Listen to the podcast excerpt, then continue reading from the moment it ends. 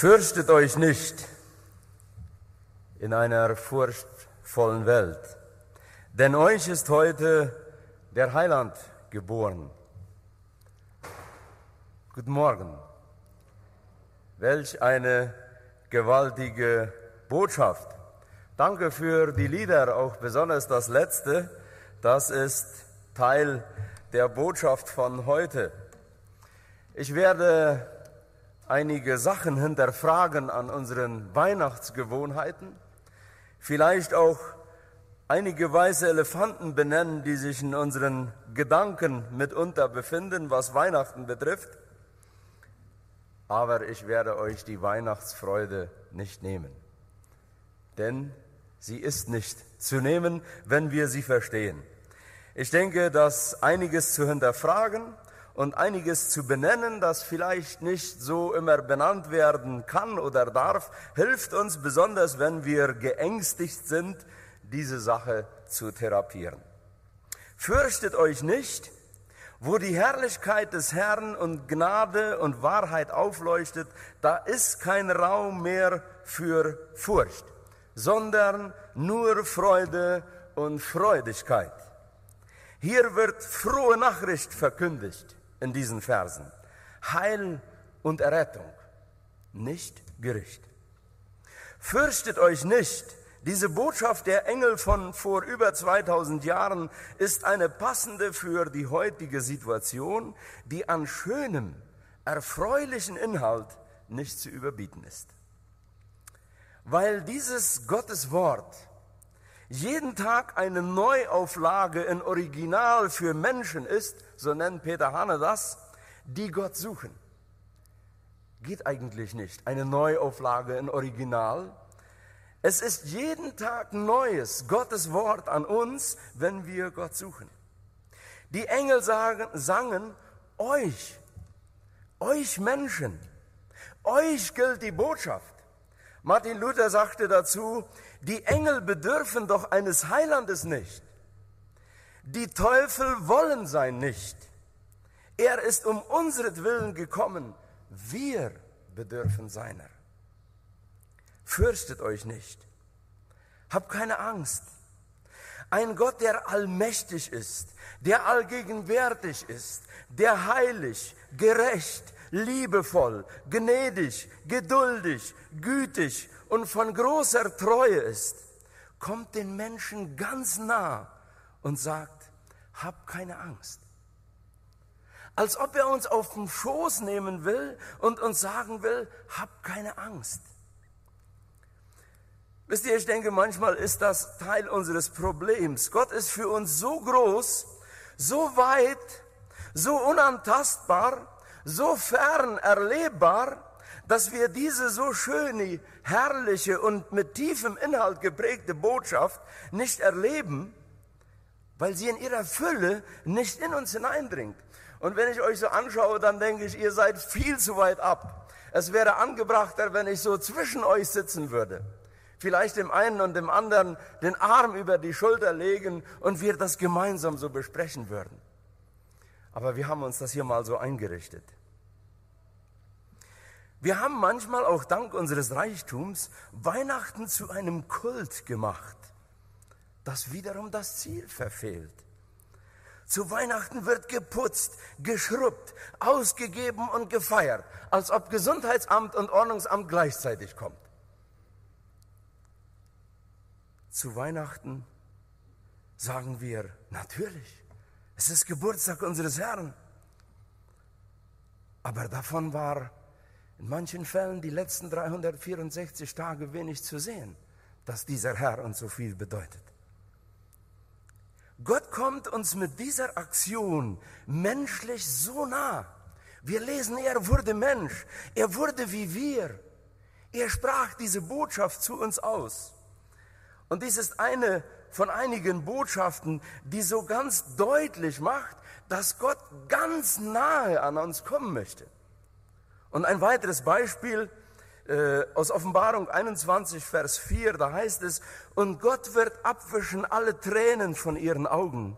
Und der Tod wird nicht mehr sein, noch Leid, noch Geschrei, noch Schmerz wird sein.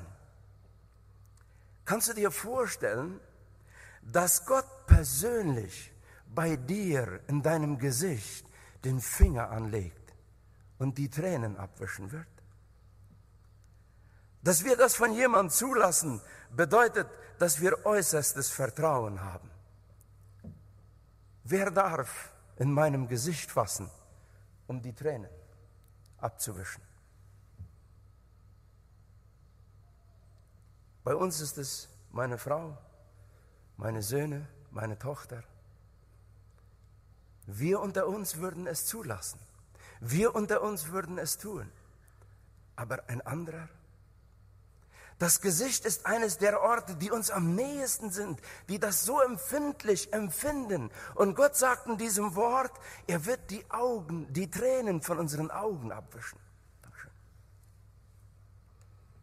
Und die Botschaft heute ist so eine Botschaft, wo Gott dich im Arm nimmt und sagt, hab keine Angst.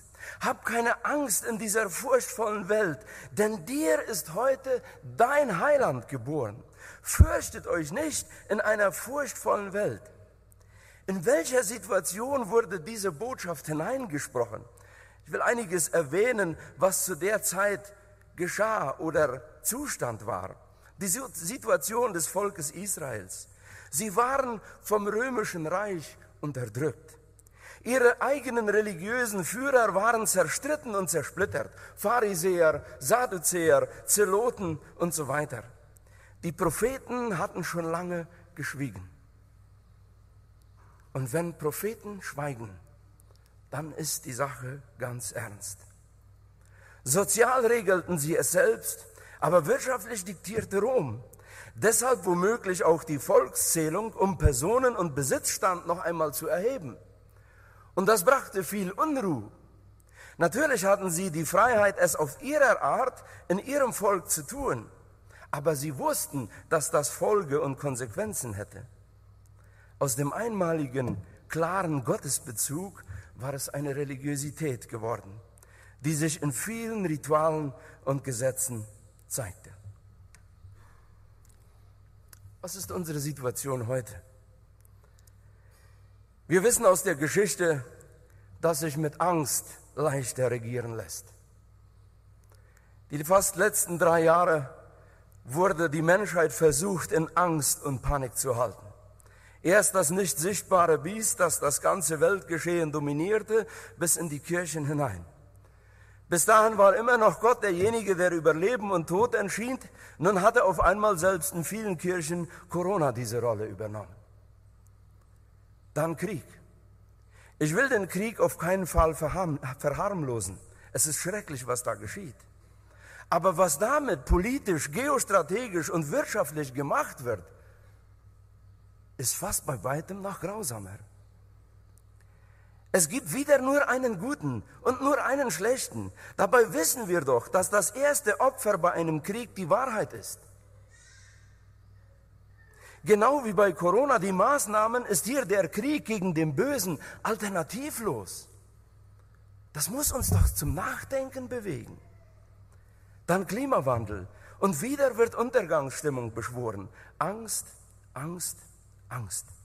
Deshalb ist diese Weihnachtsbotschaft so passend und aktuell. Fürchtet euch nicht. Was immer euch begegnet, Gott will euch nahe sein. Das sind die Momente, wo Vertrauen unsererseits gefragt wird. Aber was hat das Volk Israel erwartet? Sie warteten auf den Christus, auf den Gesalbten, auf den König, auf den Befreier. Es würde ein ganz weiser sein. Er wäre durch Gottes Geist begabt. Jemand, der unverletzlich sei, ein Repräsentant Gottes. Die Situation des Volkes bestimmte wohl am meisten ihre Erwartung. Aus dieser Verknechtung heraus fühlten sie, es braucht jetzt diesen Befreier, diesen König. Und dann ist das Kommen des Erlösers aber so anders. Erkannten sie ihn deshalb nicht?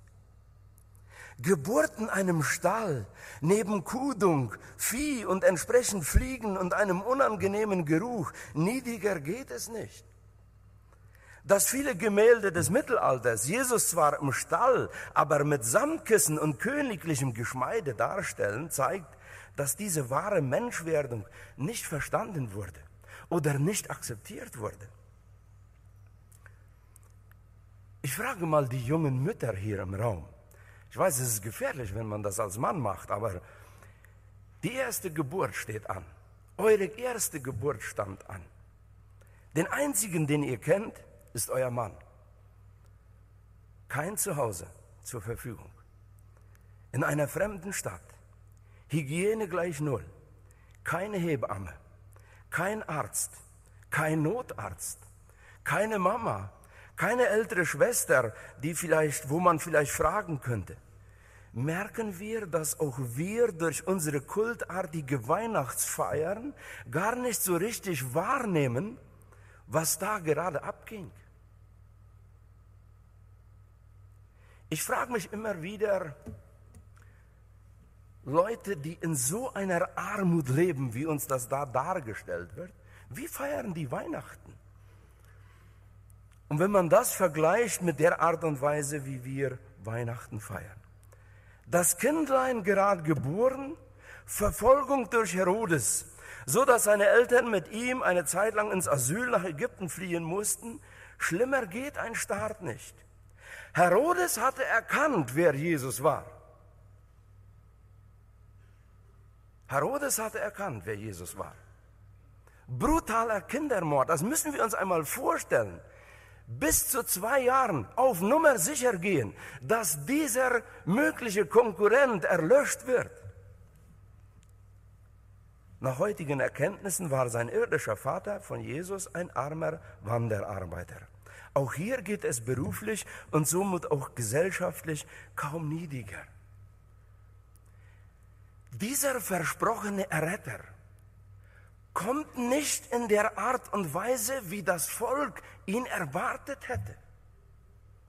Erklärt sich vielleicht deshalb, dass sie ihn nicht erkannten? Wie schaut es aus bei uns? Was erwarten wir an Weihnachten in einer furchtvollen Welt? Fürchtet euch nicht, sangen die Engel, und Ehre sei Gott in der Höhe. Und bis vor einigen Jahren kam dann der Weihnachtsmann und stahl allen die Show. Geschenke ist nicht das Wichtigste. Die Geburt Christi ist das Zentrum, sagen wir. Und doch dreht sich bei Weihnachten doch fast alles nur um Geschenke. Wir singen und verkündigen die frohe Botschaft. Wo der Weihnachtsmann kommt und die Tütchen verteilt, dann strahlt die ganze Versammlung und die Kinder strahlen plötzlich das aus, was sie eigentlich die ganze Botschaft über schon eigentlich wollten. Nicht? Wir sagen, Christus schaut in das Innere. Da will er Einkehr haben. Zunehmend scheint mir, wollen wir ihn mit Äußerlichem beeindrucken.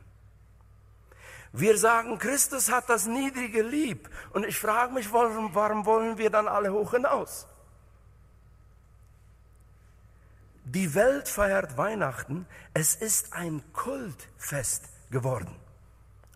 Liest mal die Nachrichten. Bis heute ist in Bethlehem zu Weihnachten immer noch kein Raum.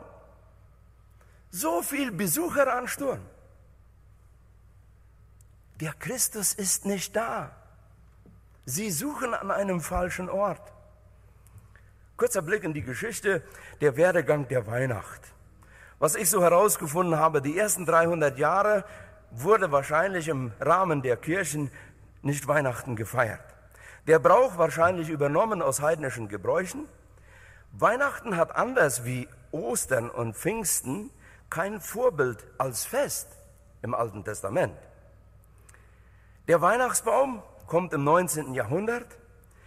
Knecht Rupprecht, Weihnachtsmann, eine Mischung von Strafe, Bedrohung und Schenkender. Was hat das mit unserem Gottesbild zu tun? Ich kann mich noch erinnern, bei uns kam im Dorf früher, und wir haben erst noch gerade ein bisschen drüber gesprochen, äh, wie das in Dorf Nummer zwei war. Der Weihnachtsmann, der kommt noch mit einem richtigen Stock. Und da wurde noch gedroht die Tage davor. Wenn ihr die Gedichte nicht könnt, passt mal auf. Ja? Äh, das Tittchen wird euch nicht gegönnt sein. Was sagt das über unser Gottesbild aus? Was die Wirtschaft, das Geschäft aus Weihnachten macht, ist ja einfach in ihrem Interesse hervorragend. Wir lassen die Weihnachten was kosten. Ich will hier nicht gegen Reichtum predigen. Ich genieße es selber, wohlhabend zu sein. Das ist nicht der Punkt. Aber ist es nicht etwas paradox? Es scheint fast, je wohlhabender wir sind, je ausgiebiger feiern wir Weihnachten und Krippenspiel mit Hirten und so weiter. Und dann muss doch die Frage zugelassen werden, haben wir etwas die Orientierung verloren? Ich sage ja nicht, dass wir das nicht dürfen und nicht können. Was immer dazu beiträgt, dass wir zu der wahren Weihnacht durchdringen, ist ja willkommen. Und bitte, bevor wir über das Volk von damals urteilen, hätte ich eine Frage. Hätten wir den Heiland erkannt? Hättest du den Heiland erkannt? Wenn er so gar nicht deiner Vorstellung entspricht? Ob zwar sie ja das Alte Testament und die Propheten hatten, aber wahrscheinlich aus ihrer Not heraus eben die Texte auch im Vorfeld gesehen, die auf ihre Not antworten würden. Hätten wir unseren Heiland in Krippe, im Stall, bei Ochs und Esel erwartet? Würden wir so einen annehmen, wenn er aus dem Vorort von Philadelphia käme? Hätte der uns etwas zu sagen? Fürchte dich nicht in einer furchtvollen Welt. Hab keine Angst in einer angstgetriebenen Welt. Euch ist heute der Heiland geboren, sagt der Text. Gott wird Mensch. Gott schafft die Errettung für uns Heiden. Jesus Christus verlässt den Ehrenplatz im Himmelreich und kommt auf dieser Erde. Philipper Kapitel 2 äh, erklärt das sehr deutlich um sich schon von vor seiner Geburt an abweisen zu lassen von denen, für die er gekommen ist.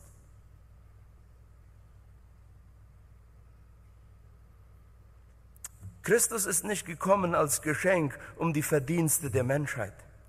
Gerade den Unwürdigen ist er zum Geschenk geworden, die allein auf Gottes freie Gnade angewiesen sind. Das hat er für dich. Das hat er für mich. Das ist der Heiland, der da verkündet wird. Er ist dieser Retter, er ist dieser Christus, er ist dieser Herr und das will er in unserem Leben sein. Dieser Heiland, der die zerrüttete Beziehung zwischen mir und Gott heilen will. Er ist dieser Heiland, der diese gerissene und verletzte Beziehung zwischen dir und Gott heilen will.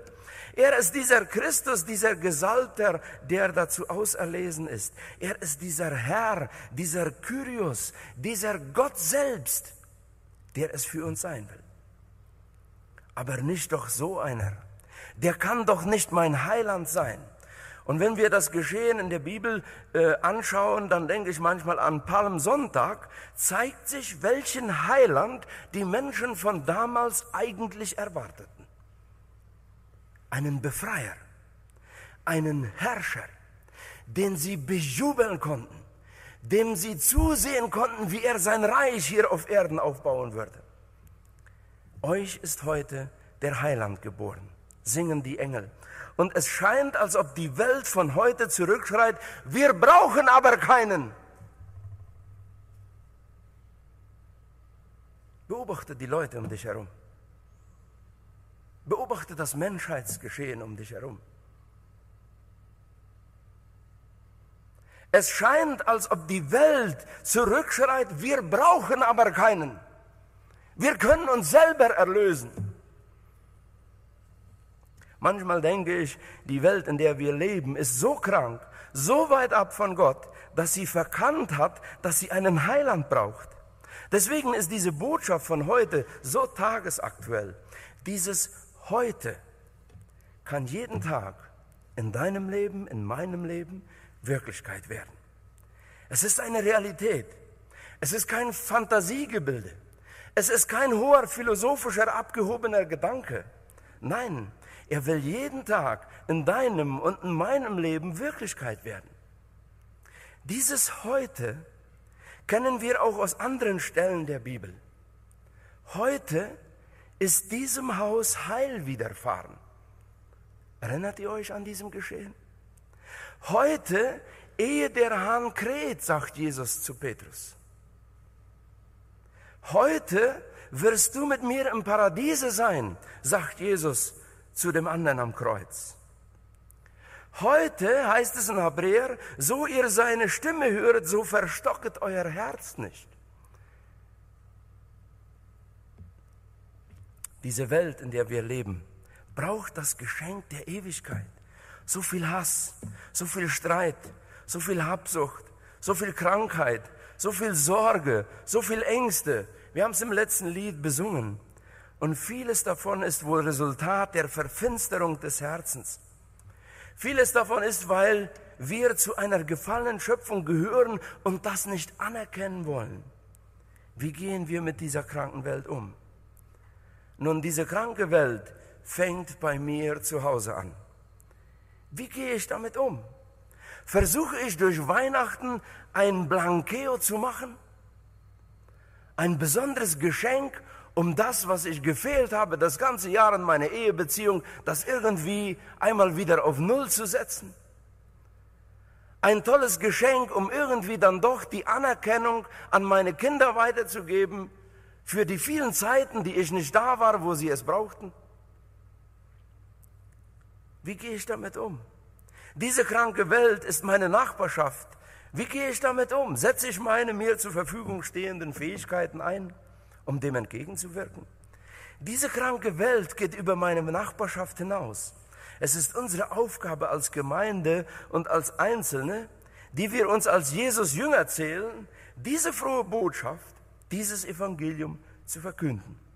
Und manchmal müssen wir auch darauf hinweisen, dass Menschen, wenn sie nicht ändern, verloren gehen. Das ist Teil dieser frohen Botschaft. Manchmal werden wir sie darauf hinweisen müssen, dass sie Heilung brauchen.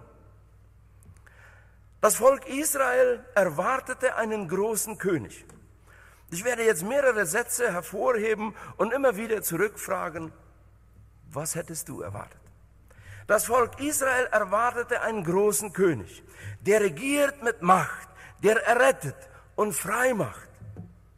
Er aber sprach selig, die auf Gott warten die Not leiden, die nach Gottes Willen hungern, barmherzig sind und reinen Herzen sind.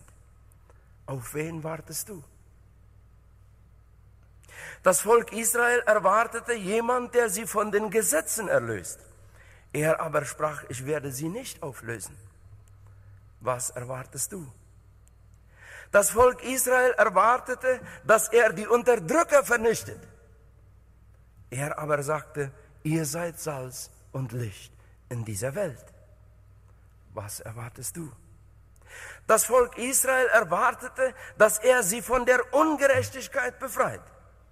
Er aber lehrte, nicht töten, nicht streiten, nicht vergelten, sondern Feinde lieben. Was erwartest du? Das Volk Israel erwartete, dass er gerecht richtet. Er aber sagte, nicht die Ehe brechen. Und selbst begehren ist schon Ehebruch. Was erwartest du? Das Volk Israel erwartete einen König, der hier sein Reich aufbauen würde. Er aber sagte, keine Schätze sammeln, sich nicht sorgen. Was machst du? Das Volk Israel erwartete einen König in Reinheit, er aber gibt sich mit Zöllnern und Sünder ab. Welchen König erwartest du? Das Volk Israel erwartete von ihm Befreiung und Führung, er aber sprach viel mehr über Nachfolge. Was erwartest du? Das Volk Israel erwartete gerechte Strafe über Sünde und Sünder, er aber verdammte die Hure nicht. Was erwartest du? Und ich frage einfach in den Raum hinein, wie hast du dir deinen Erretter und deinen Erlöser in deinem Lebensalltag zurechtgeschneidert? Deine Vorstellung von deinem Erretter, ist sie deckungsgleich mit dem, was Gottes Wort uns beschreibt, wie er ist? Dazu müssen wir es lesen, dazu müssen wir es studieren. Und wenn wir erkennen, dass es nicht deckungsgleich ist, müssen wir es bekennen, müssen wir es ausräumen. Oder bist du von Selbstgerechtigkeit getrieben, so dass du den Retter noch deine Verlorenheit nicht erkennst?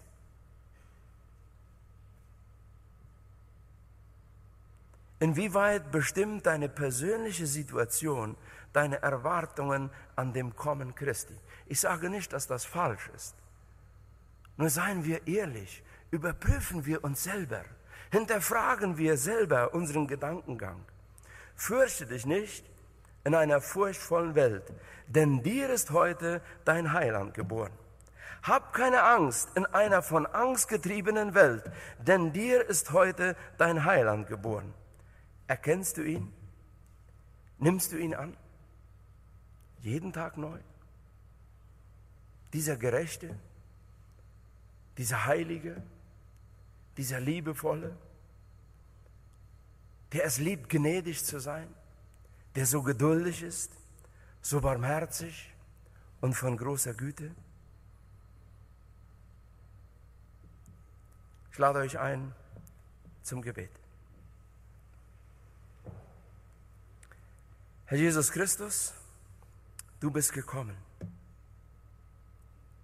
Schon bei deiner Ab Ankunft wurdest du abgelehnt von den Seinen, von den Deinen. Herr, wenn wir ehrlich sind, bekennen wir, dass wir auch so oft ablehnend sind. Weil uns vielleicht deine Art so fremd ist weil wir zu selten beim Vater auf dem Schoß gesessen haben, weil wir zu selten zugelassen haben, dass er uns die Tränen aus den Augen wischt, weil wir zu selten zugelassen haben, dass er uns in den Arm nimmt und uns zuspricht, fürchtet euch nicht in dieser heutigen Zeit. Herr, diese Botschaft so tief, sie will uns so nahe kommen, bewirken uns die Bereitschaft, dich in deiner ganzen Fülle präsent werden zu lassen, immer wieder neu, jeden Tag in unserem Leben. Herr, schenkt, dass aus dieser Erfahrung heraus wir diese Botschaft verkünden. Wir sagen dir Dank, dass wir so viel Schönes erleben. Wir sagen dir Dank für das Geschenk, das du gestern über diese ganze Zone ausgegossen hast, Herr. Es hat uns so erfreut. Es war ein Zeichen mehr zu sehen, du kannst, Herr. Auch wenn wir an Prognosen zweifeln, du kannst. Herr, auch diese Weihnachtstage wollen wir dich einladen, dass du bei uns persönlich zu Hause bist. Dass wir diese Botschaften der ganzen Fülle der ganzen Tiefe erleben können. Und heraussagen können, richtig, weil du mein persönlicher Herr und Heiland bist, brauche ich nicht zu fürchten.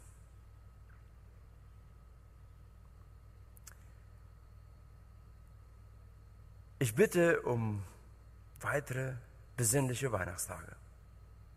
Herr, schenk schöne Zeiten in Familien feiern.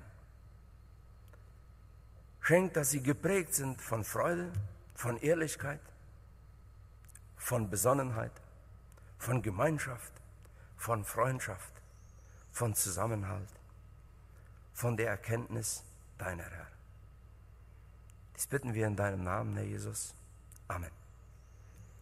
In diesem Sinne, besinnliche Weihnacht.